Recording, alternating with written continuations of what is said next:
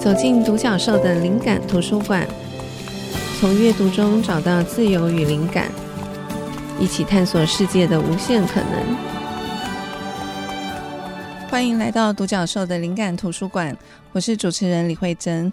我们今天要前进一个非常特别、非常难到达的地方，我们要来谈南极旅行。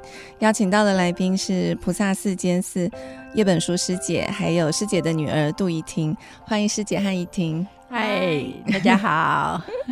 哇，好开心是跟师姐和怡婷是聊这么特别的主题，嗯、对，因为我不知道听众朋友知不知道，就是我的书都是菩萨寺帮我出版的，所以师姐就是我的贵人。然后 师姐其实可以谈很多很多的话题，我想我们以后还有机会再邀请师姐。好，回到我们今天的主题，呃，因为不久前师姐跟怡婷才去进行了南极旅行，嗯，那我想先请怡婷谈一下，哈，这个旅行应该是你策划的，对不对？你可以谈一下这个旅行的起心动念，还有你的。行程规划，呃，我要交棒给叶哥，叶哥，他叫我叶哥，为什么？其实是我邀他的。哦，我邀他的，我一直以为是怡婷规划的，因为师姐一定没有空去。那个十二年前去北极，的确是我那个另外一个孩子，我们家的姐姐，嗯，规划的，但这一次不是，这次是我邀他的。嗯、OK。我知道这个对师姐来讲是你说是你三大的旅行心愿之一，对不对？对对，另外两个是一个就是北极嘛，我已经去过了，嗯嗯、然后一个是撒哈拉沙漠，嗯、啊，已经完成两项了。对，好，对，那这一趟就是师姐邀怡婷的，那这个行程呢，就是是师姐也已经都决定好了吗？对，我其实是在。半年前，内心就藏着一个喜悦，因为我觉得这是一个我生命里面的秘密行动，嗯，所以我其实都没有跟大家讲，是因为我想要。安静的去，嗯，然后去进行我自己生命的一些自我的探索，嗯，然后我是报名完之后呢，我就想一定刚好在秘鲁立马做研究，嗯嗯，做他的那个博士的题目的研究，嗯，然后我就想，从小我也是带着他们到处去嘛。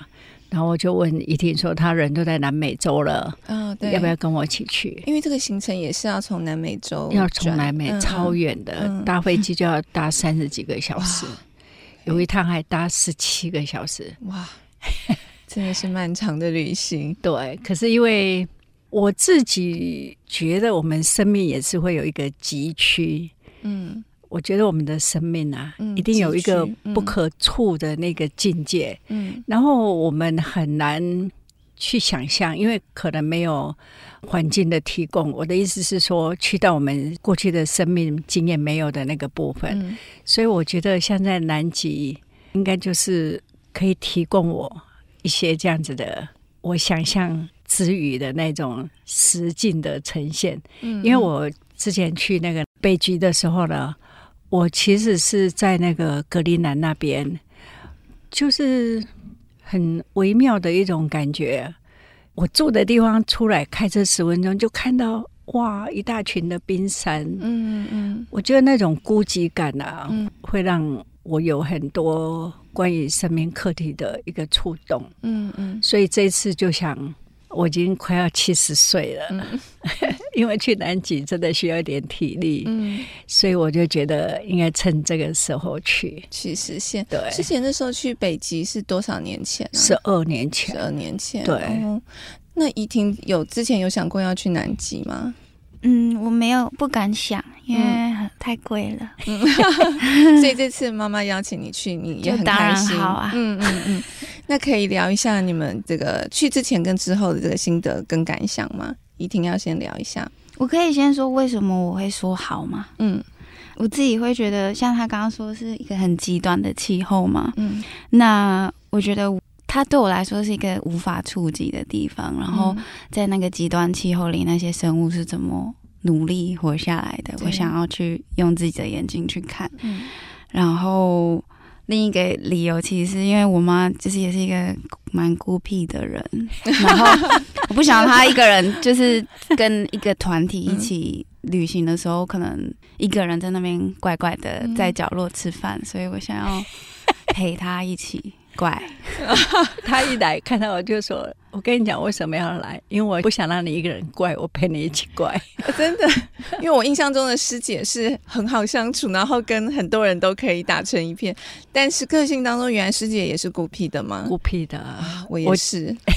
我们是两个孤僻的慧珍。对对，因为我真的觉得。有的时候，一个人静静的跟自己在一起很重要。对，然后尤其是南极的这一趟，我一开始其实是订单人房的。嗯，就是我还没有邀一婷之前，嗯、我其实就是订单人房。我觉得要进行这么一个独特的旅行啊，我真的很想有一些思考。嗯，这样，嗯，嗯，所以他我们坐上那个游轮，他就说我其实是想不想让你一个人怪，我陪你一起怪。嗯、那。刚刚没有介绍到，就是依婷的现在的身份，其实你是在研究野生动物，对不对？对。所以依婷的这个生命历程也很有趣。你以前是念织品，对，不对？后来才是你的学妹，对，是我的学妹。后来才转到这条路，你可不可以稍微简述一下？我想说，也让听众朋友认识一下你。呃，对，就是从织品系开始，然后因为一个企鹅的拥抱，所以又回到了企鹅。就是过去因为在海生馆得到一个机会去跟企鹅一起工作，跟帮他们清大便或喂企鹅，所以就觉得哦，我比较想要跟动物一起工作，然后想要投身在野生动物保育这一块，嗯嗯，所以就去考了兽医，然后考完兽医后，觉得诶，好像当兽医一只一只救有一点太慢了，所以想要做研究，所以中间有到英国伦敦去念野生动物。相关的硕士，嗯、然后现在在苏格兰念博士，嗯，这样，嗯，嗯，哇，这怡婷的这个生命历程也很特别，而且我觉得也很令人敬佩。然后我觉得有趣的是，因为师姐以前也是念兽医系，嗯、所以我觉得好有趣，就是说两个人看似走在不同的道路，其实好像又因为这趟旅行，觉得其实你们的。有一些出发点，有一些初衷，其实是一样的。嗯、对，所以我我觉得这个旅行对我来讲有很多我自己觉得很好奇的部分。一个当然是因为南极，像刚刚师姐讲，它是一个地理上的极区，那我们也可以去碰触到我们心理上的极区。那另外一个又是一个母女俩的旅行，然后又是两个对于这个环境跟动物都有一些渊源的，嗯、所以我觉得这件事情很有意思。那师姐去之后。自己的这个心情上面，你觉得有什么最大的这个心得感想吗？完成了一个心愿。我在那边的时候啊，就有一个也是在那边结交的好朋友，他就问我说：“哎，你讲一下。”他就要帮我录，你讲一下你对南极有什么的想法？嗯，嗯，我那时候就跟他讲，南极就好像一场梦。嗯，对。然后我本来想从那边。就是在游轮上面嘛，嗯、他们那边有一个科考站，嗯，可以寄信的，嗯，就是从南极寄信回来，嗯，然后我其实写不出什么，嗯、因为太浩瀚了，嗯嗯，嗯所以刚刚您讲的去，嗯，跟来之间呢，有很多的触动，但是我没办法写下来，嗯、就像我们的生命一样，嗯，你去那边真的就会觉得人类真的非常非常的。渺小在大自然的前面，嗯、真的要谦卑下来。嗯，真的在那里。嗯，所以你刚刚讲的去是带着一个梦想的种子去，嗯、那回来那个梦想的种子是有发芽的。嗯、就是我们其实大家都会被感召，想当一个南极的大使。嗯，因为我们在南极的时候，其实非常的严格的。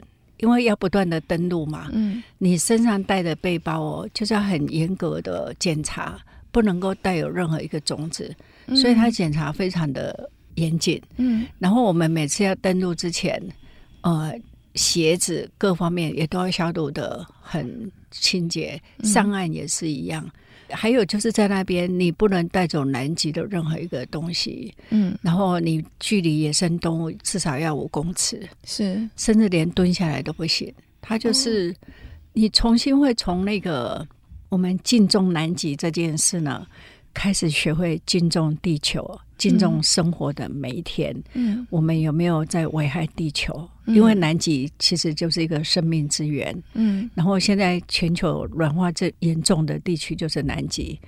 我也是从南极回来之后，我对南极的资讯就非常的好奇，然后只要看到那个绿色和平组织他们有报，我就觉得很亲切，好像那成为我的一个家乡，嗯，然后我也想要去守护，嗯，所以就很多你会提醒你的，因为。只要南极的这个冰啊一直融化，这个整个地球会发生很大的改变，是。人类的生活可能就要进入一个新的模式。嗯，所以我回来之后觉得以前不理解怡婷为什么她是我们家的环保，嗯，环保那个环保小尖兵，对他他就不准我们浪费这个浪费那个，嗯、然后去了一趟，看到那边的很特殊的景色，看到那边存活的这些生物等等，我觉得。应该是要我们都要尽一点心力的，嗯，因为它跟我们息息相关。对对，感觉这个对生命的冲击是很深刻的。是，好，谢谢师姐跟怡婷，我们稍微休息一会。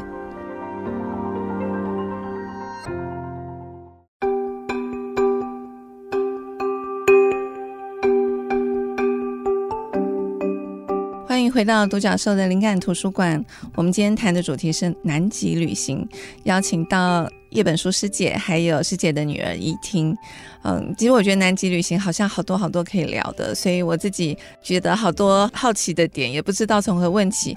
我想，嗯，第二段一开始先请怡婷分享一下好了，这段旅行对你来讲你的意义是什么？因为你现在又投入在野生动物的这个保育，所以我想对你来讲，这个感受的深刻性一定比一般旅客还要更多，可以跟我们分享一下吗？哎，我昨天想了很久。然后我其实觉得那时候我最快乐的一件事情，就是我可以在船上一直学习跟野生动物相关的知识，而且是没有压力的学习。因为现在在念博士，你就会常常被一些 paper 追着跑。嗯，但是在那边的时候，你可以看动物以外，还可以学到他们的行为，为什么他们会这样做。嗯，像企鹅在。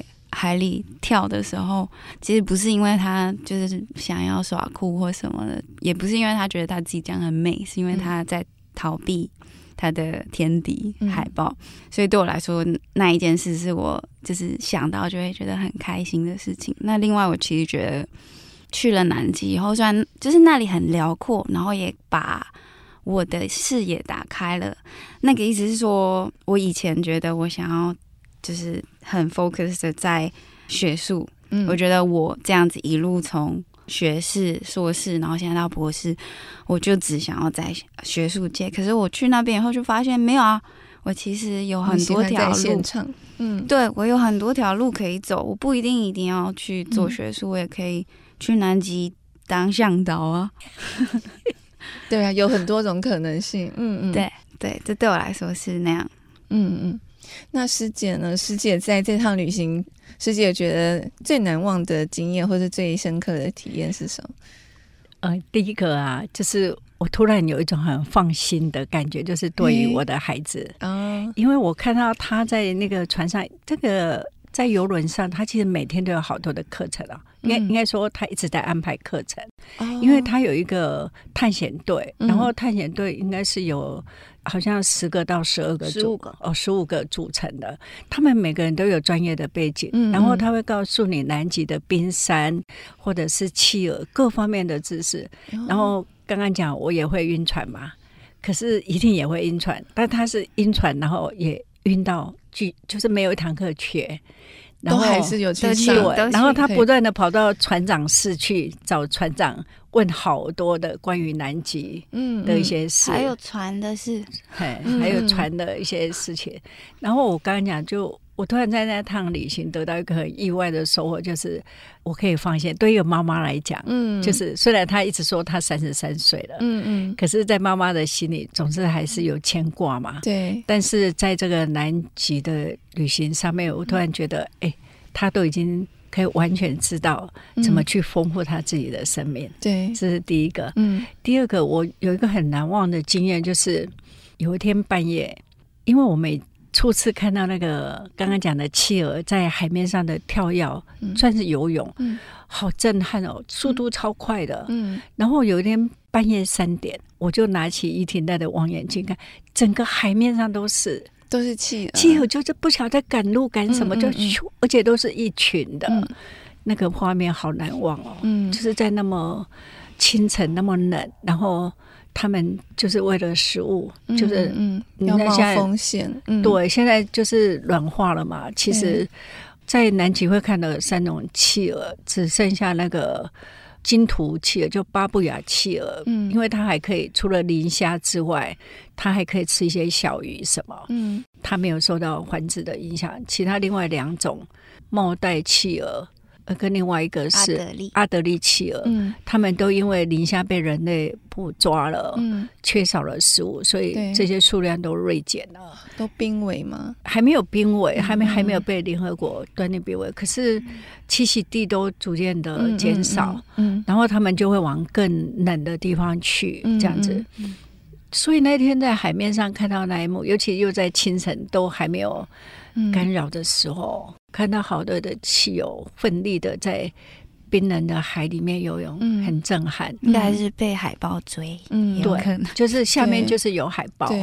我们看到的他在那边啊，大家哇，好可爱哦！其实他就是在搏命为生存奋斗。对对对，嗯、然后他可能就是为了要带着食物回去给他的小宝宝，嗯嗯，还是等等的，嗯嗯，这是我很难忘的一幕，就觉得生命其实没那么容易，对，要生存下来没那么容易。嗯，另外有一个。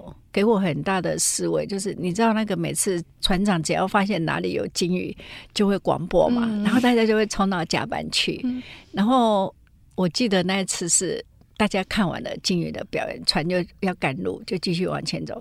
可是整个甲板到最后就留我一个人。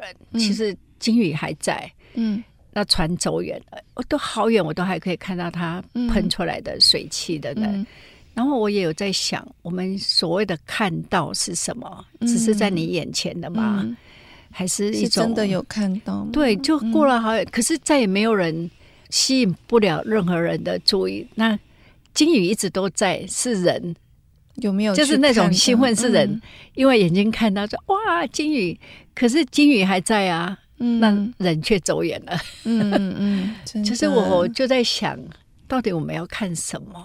嗯，而且我们要怎么看？对，怎么看？就是我那天真的站在那边好久，一直到我的眼睛看不到，我已经过了好远。因为你知道，它就在那个方向，然后所以它那个冒出来的那个喷出来的那个水啊，就表示它的存在嘛。但是。嗯因为很远，因为看过了，嗯、人群散了，可是金鱼它本来就在那里，对，就是给我蛮大的一个震撼。我在想，我们到底要什么？嗯，这样。我刚好早上在看一本书，也是我今天等一下要分享的一本书，它里面有讲到金鱼，然后他讲说，这个鲸鱼可以传播的声音非常非常遥远，可以远过所有的海洋的宽度。对，可是，在海里面的这个声音的传播，等到它的这个回音可以传回来，其实要过好几分钟嘛，因为这么遥远的距离，所以我们就会觉得说，诶，那这样是不是也太慢了？可是他就说，你从鲸鱼的这个，从它的这个生物的特性去思考，它在水下的心跳是。一分钟好像就是三下而已嘛，嗯、所以对他来讲，这个时间的生命的跨度跟人类本来就是不一样的。嗯、所以我觉得这个，就说去了解不同的生命。虽然我没去过南极，但刚刚师姐讲的，我可以想象，我会觉得我们所知道的东西真的好好好小。然后他就说，如果我们站在鲸鱼的角度，当然我们不可能完全理解他在做什么，他在想什么，可是可以稍微从他的这个生命的特性去思考的话，你会发现另外一整个辽阔的世界。嗯，对，我就觉得哇，嗯、尤其像师姐跟怡婷是亲眼到那个环境里头去亲身接触，我觉得那个感受一定是。更强烈的，对。那依婷这边有没有其他要补充？就是这段旅行有，嗯、呃，我最印象深刻的有几个是，像刚刚说的他的鲸鱼，我们有一次遇到一群大吃鲸，哇，然后他们一开始就是先在吃饭，嗯，然后他们因为是有是须鲸，所以他嘴巴会张很大，然后你其实近到可以看得到他的。下巴的那一些弧，那些弧度，对，嗯，然后而且重点是你听到他唱歌了，在在在水上就可以听到，就是嗯，哇，好棒啊！然后我就一直发出惊叹，因为我觉得这人生到底有几次可以这么近的听到他们的声音？因为通常我也有参与一些兽医相关的事情，那就是常常会看到要解剖一些搁浅的鲸鱼，嗯、可是你从来没有看过他活着、开心、正常吃饭、嗯、唱歌的样子，我觉得很感动，嗯，也是很像梦啦。嗯、然后呃，还有一个是，当你每次上岸的时候，它其实。不是一个宁静的嗯环境，嗯、因为大家是一整船的人，可能分几批上去，然后大家就是一上岸就是在那边拍照什么，你其实很难觉得有一个嗯孤独的那种宁寂静感。嗯、可是每次我就是会离开我妈，因为她就会很很很善良的帮大家拍照，但是我觉得我只有大概不到一个小时的时间可以看这个土地，嗯嗯、所以我就会冲很快。然后当我在前面的时候只有一个人的时候，其实你安静下来，你可以听到那些企鹅它在冰上面、雪上面走路的声音。我觉得那也很让我感动，真的就是很安静，然后在那边沙沙沙沙的声音。嗯嗯嗯，然后还有就是我们有划独木舟，那时候听得到冰山就是崩解的声音，嗯，很像在打雷，嗯，可是就是天气是很好很好，就是冰山在。轰隆隆的声音，就会感觉到地球真的是活的，对不对？对，嗯，对，就是那些都是在讲声音，不知道为什么，可是我就会，嗯嗯、那些是可以让我专注的，在那个当下的时候，对啊，我觉得这些经验真的都好珍贵哦。好，谢谢师姐跟怡婷，那我们再休息一会，等会再回来聊。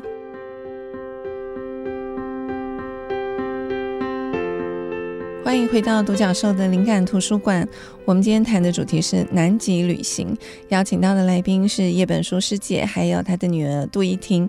嗯，旅行当中，其实我自己觉得都有很多的意料之外。其实我觉得也是因为那些意料之外，才会让这个旅行变得有滋味起来。就是它不是一个。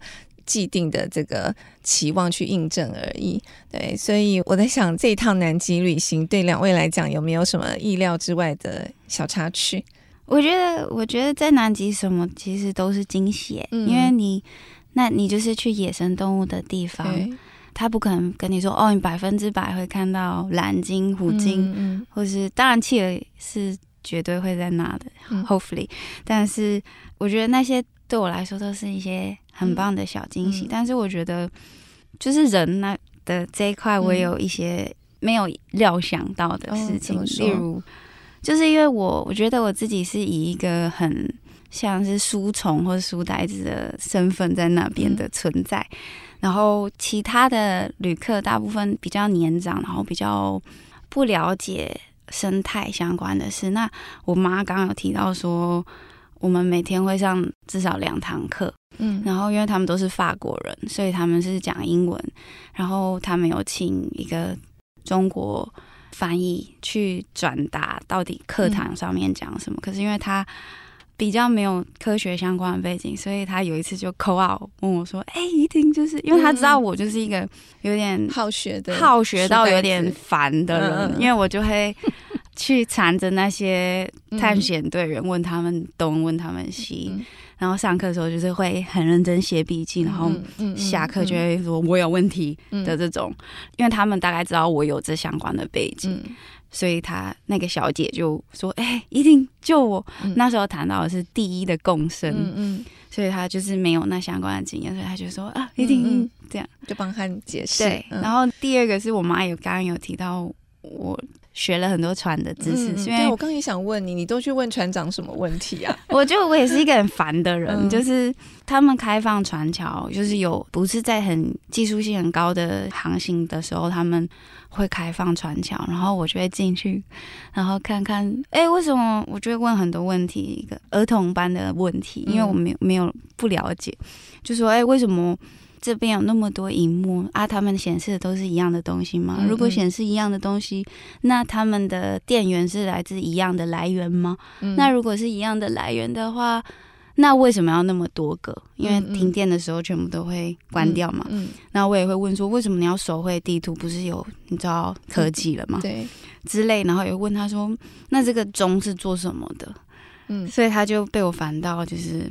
那那些回答当中有没有哪一个是让你觉得哎、欸，没有想过，觉得很有趣。那个钟的很酷，嗯，是一个铜的钟吧，嗯，它是放毛的时候，好像每两百公尺它会叮一次，嗯嗯嗯，然后它必须要知道他放多少，船才会稳定稳定这样，嗯，我觉得那很酷。然后像那上面荧幕上面显示的数字，每一个都是蛮有趣的，就是是深度啊，然后荧幕上也会去预测说。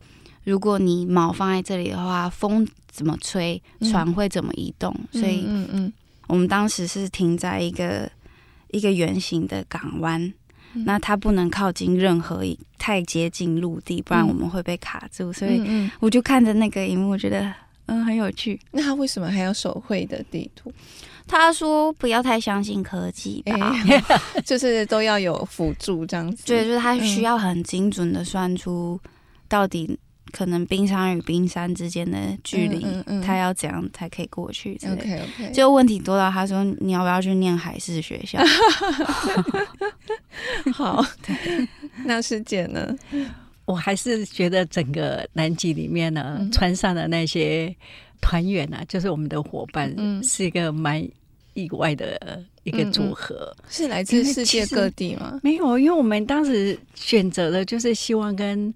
欧美人士一起，对，可是没想到这全部都是华人。哦，真的？哦，难怪要有一个讲中文的翻译，全部都是中国人，全部都是七十五 percent，对。然后你会看到那种，因为比较少数的是新加坡，嗯，应该除了新加坡之外，就是台湾跟中国，嗯。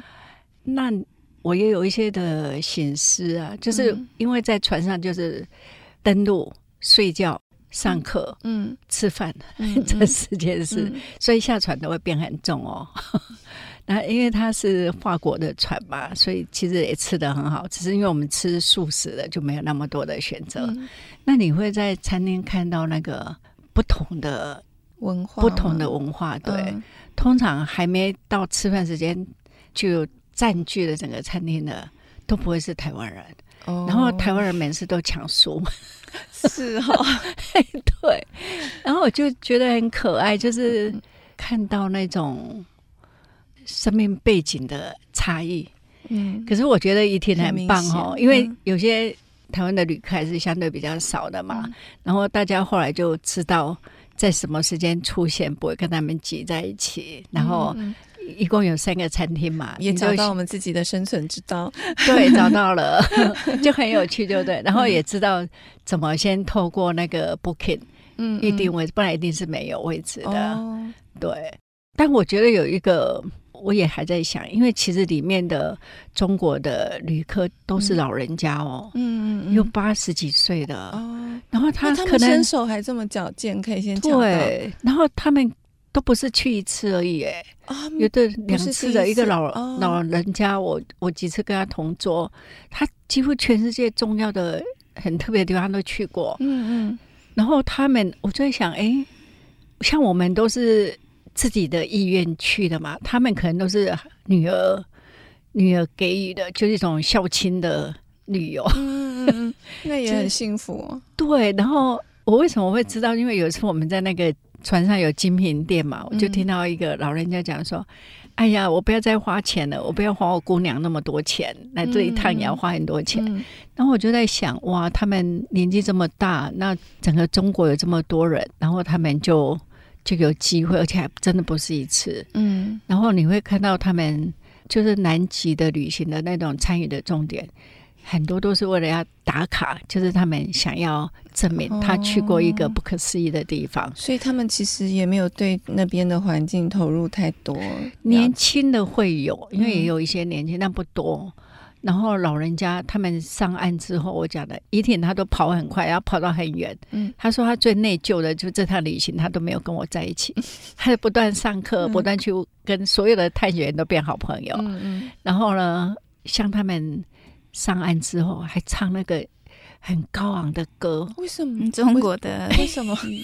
我也不爱国歌，真的？真的。很大声。就是然后他们会拿旗子，我是觉得很有趣，因为你会看到那种差别。嗯，然后我觉得怡婷很棒，就是有一次像我自己就是希望安静嘛，对，所以我也不会主动去跟谁同一桌。嗯、但有一次我就发现，哎，依婷会主动去跟他们聊天，嗯、就是跟那个老爷爷老奶奶聊天。那、我就问依婷说：“哎，你你很不错啊。”说：“我想趁这个机会做人类学的调查。”他就开始问人家：“你为什么会来呀、什么这样？”这是我要去之前，我没想到同一个游轮上面，嗯。一群人的差别会这么大，嗯嗯嗯，上船才知道，哇，原来真的。对，跟他们之前跟我们讲的说没有其他就是华人的团，嗯嗯，可是我觉得也很好，因为其实所有的一切都没有好坏，他只是在让我们看到那个差别而已。师姐可以趁机跟他们讲佛法。他没有，就说了他很孤僻了。没有，因为他们不会不会想听你讲，他们想让你听。哦，他们会说，他们说话可能停不下来，对不对？对，没有，他会说。这这样的景色没多美啊！我们的祖国比这美太多了，真的。对，你们要快点回家吧，好烦哦。但我觉得一定很棒哎，就是你其实也是希望有自己安静的时刻，可以多跟这个环境相处。就说你还是会愿意说啊，那就把它当成一个机会，也了解一下不同的人，对不对？应该是对，但是也是因为那些探险队员，他们就是、嗯、通常他们是美国客人或是法国客人，所以他们语言是通的，所以他们就问他们说：“哎，那你们为什么会来？”嗯、但是因为现在中国的客人他们比较不会讲英文，所以我就说：“好，那我来帮你做这一个调查，嗯嗯我帮你做一个小小的 interview，我也想知道他们到底为什么会来。”不然我也其实没有没有很想要做一期，嗯、然后也不想要被说哦，你什么时候要回国，嗯嗯、或者是呃，嗯、我们总有一天会收复你之类的 的话。哎，这真的是意料之外，对，因为可以去一趟南极，其实并不是大部分人都可以实现这样的愿望。可是他们可以去，而且去不止一次，可是却是还是带着自己的一些原有的一些框架，并没有真的进入那个世界里头，就会觉得，哎，这世界确实是很不公平。可是这个就是现况，这样子。对，好，懂，谢谢。好，那我们再休息一会。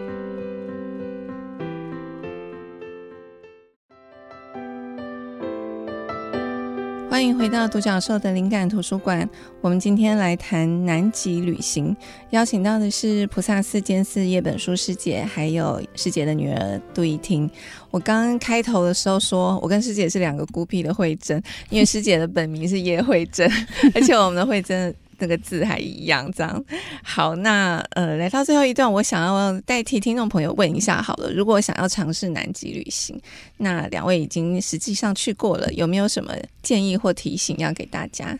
我觉得南极真的是一个，如果我没有能力去，就要去的地方。嗯，因为那里不属于世界任何的一个国家管理，它不是我们所熟悉的一个生活环境。然后你会看到。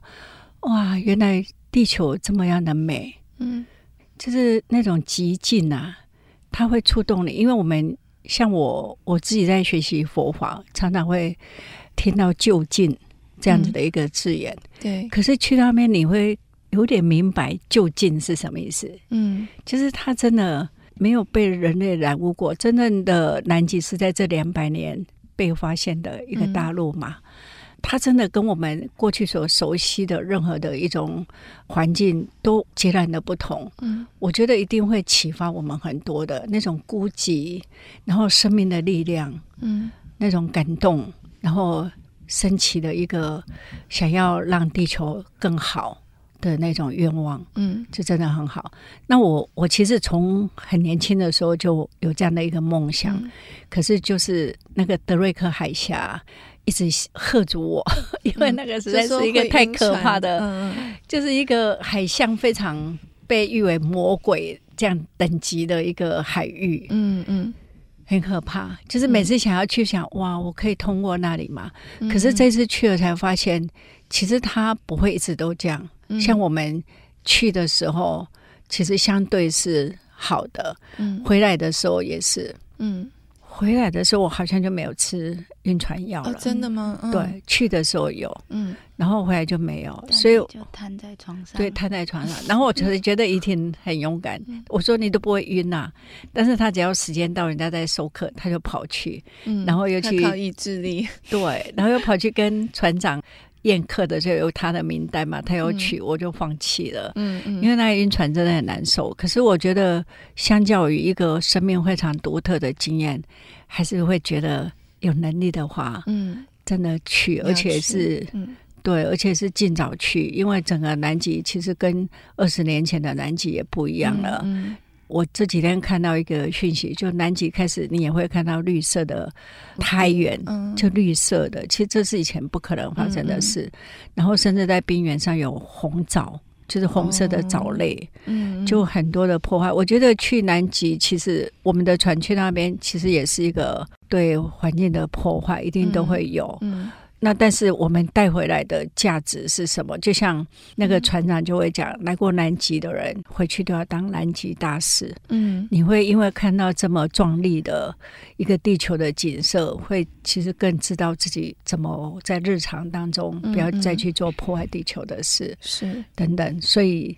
我还是会觉得不要害怕那个德勒克海峡，嗯、因为其实很多人都会被这算是一个很艰难的门槛，嗯，阻挡住。但是去过再回来，发现有些恐惧是我没想象的，嗯，对，尤其是我们有坐那个皮划艇，我其实在这个过程当中很感恩那个依婷有有有带着他去哈，他一直鼓励我，比如说在。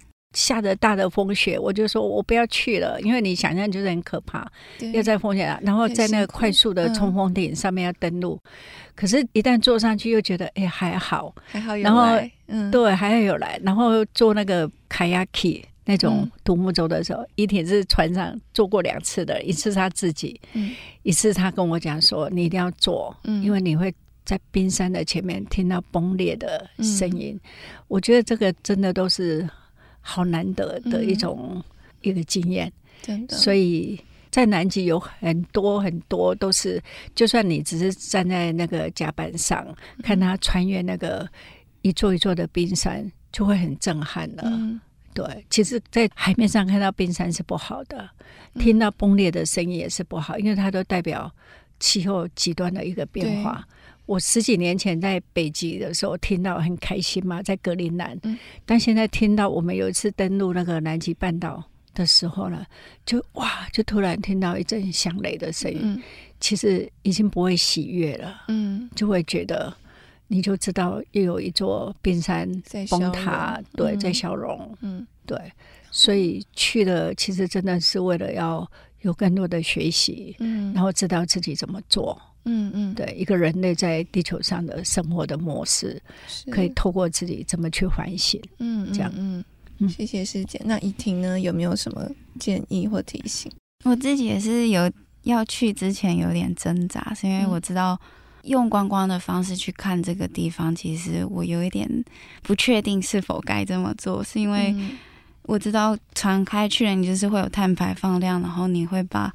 温暖的地区的病原或是一些生物带去南极，他们从来没有遇过这种生物，对，所以光是去看这些事情就是一个负担，对于那一块地的负担。嗯嗯、但是我还是去了，然后看到这些，就像我妈说，看你带了什么回来嘛。对，所以我觉得其实是如果要去的话，应该要去看那个船公司的它的品质，到底他有没有想要教你什么，他有没有在意他对生态的保育。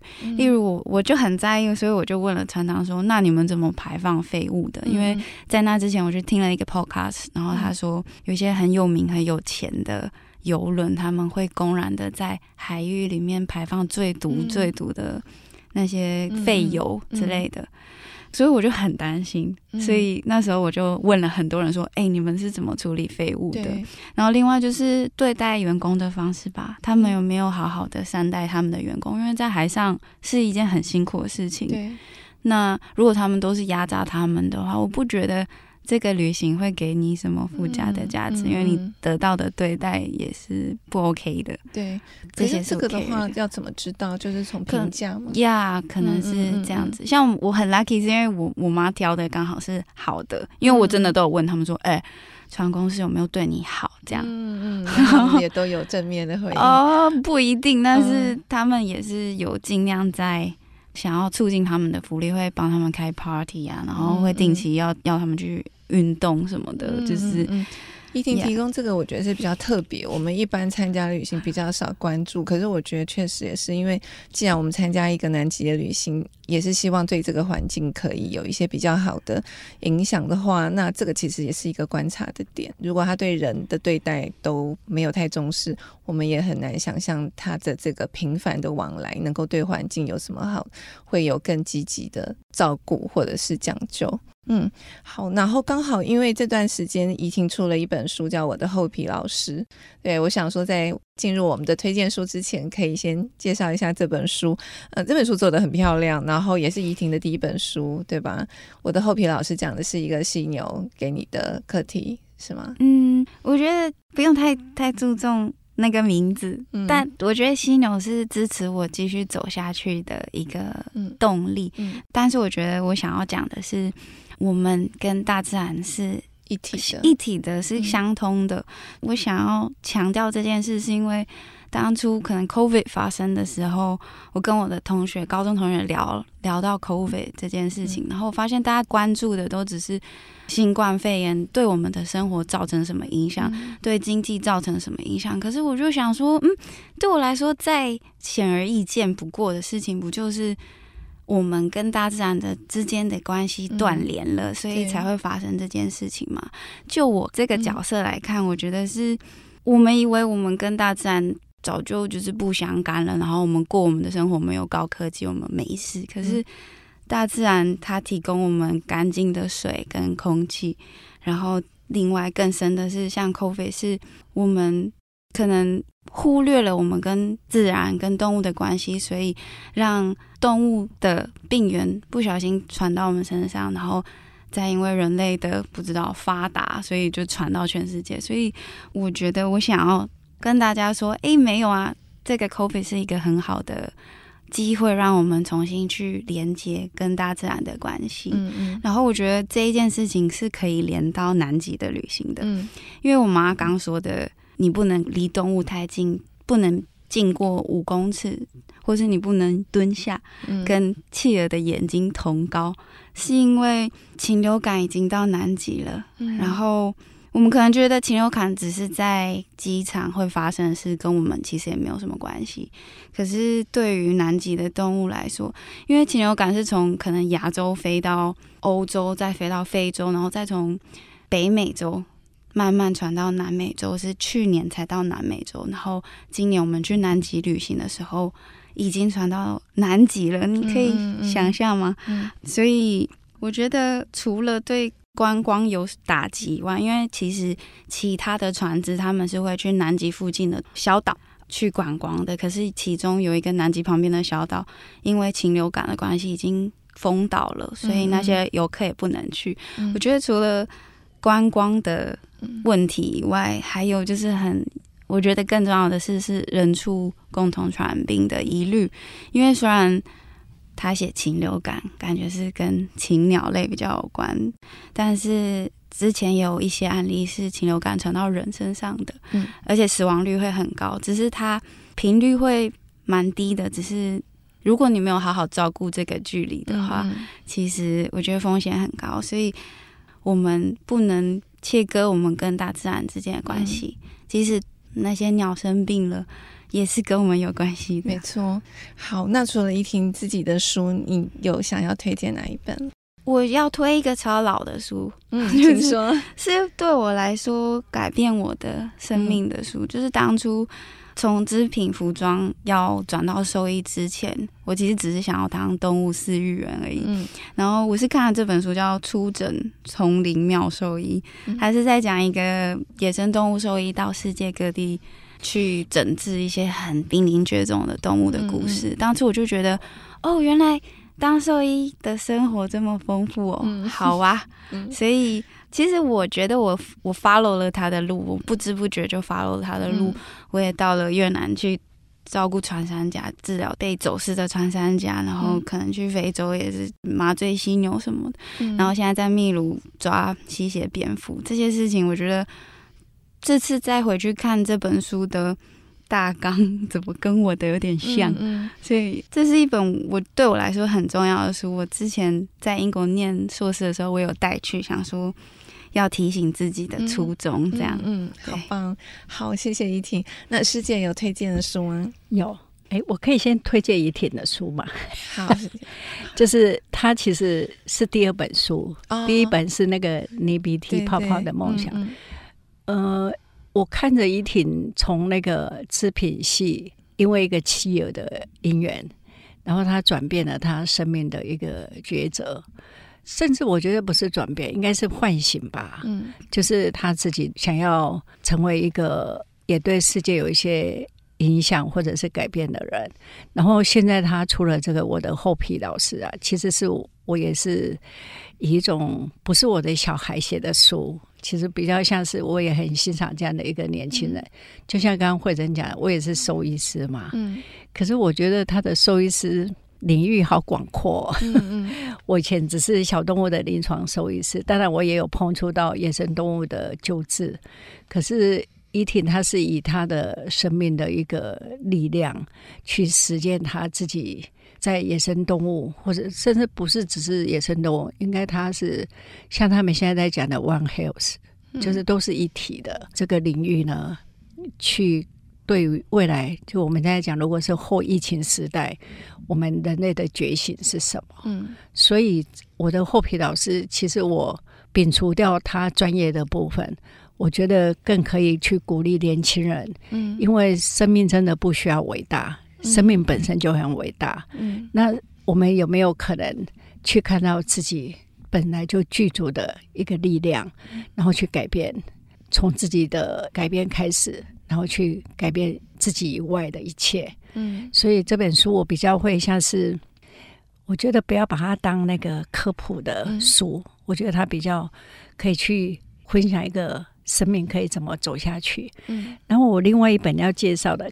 我选这本书，一听说你这跟那个今天讲的主题没有关系，可是我觉得有，嗯，因为这个书也是一个老书，二十年了，嗯，他叫《寻找药师佛》，他很特别哦，他是美国人，但他是做中医的传统的那种疗法。药草的啦，针灸的啦，然后他有一天就到尼泊尔去，重新去认识阿育吠陀。嗯，然后我觉得整个书其实也在讲的冒险、探险跟自我实现，他也在寻找一个净土，就是他内在的净土。就像我我去那个南极，好像也是在描绘我自己生命的净土一样。然后我觉得这本书我第二次看了，它也激发我下一个目标。我要努力的，因为我们在尼泊尔已经九年了嘛。嗯、看了这本书以后，我就有点汗颜，因为我突然发现我认识的尼泊尔好像不是只有我现在所了解的尼泊尔，因为他说的很多的地点都是我很熟悉的，可是我竟然不知道这边在发生这么神圣的事，就是他们用尼泊尔很特别的药草、很特别的疗法做我身心的一个平衡，嗯、就是所谓的阿育吠陀。那刚好我也刚从尼泊尔回来嘛，在我回来的那一两个礼拜，我想要为这件事情努力，就是这本书给我的力量。嗯，因为药师佛不是在讲外在被我们膜拜的药药师佛，就是在讲我们可以透过自己的努力去让众生的病，嗯，得到一个疗愈，生跟新的病。嗯，所以我特别推荐寻找药师佛，我很喜欢的。然后我每次看都会有不一样的感受。其实他还是在讲一个生命的自我实现，这样。好，谢谢师姐。好，那我自己这边推荐书，我很快讲一下，因为刚刚前面有讲到那个金鱼的描述，其实是有一本书叫《无感之外的世界》，我大概已经推荐这本书大概 N 百次，因为我真的很喜欢这本书。那特别呼应今天谈的主题，我想要推荐两本，一本叫《人类是五分之四的灰熊》。嗯，灰熊其实就是棕熊。那这本书我觉得非常好看，是因为作者的笔法也是像讲故事一样，他自己就是一个野生动物学家。哦、然后他在他这个书要讲，其实就是我们刚刚反复在讲，就是说人跟大自然其实就是一体的。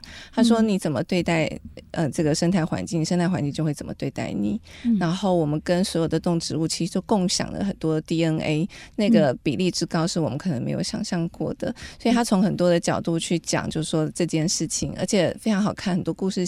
然后这本书里头也有很多的彩色照片，然后我非常推荐大家看这本书，是一个很享受的阅读过程，而且我觉得过程会带来给我们很多心思。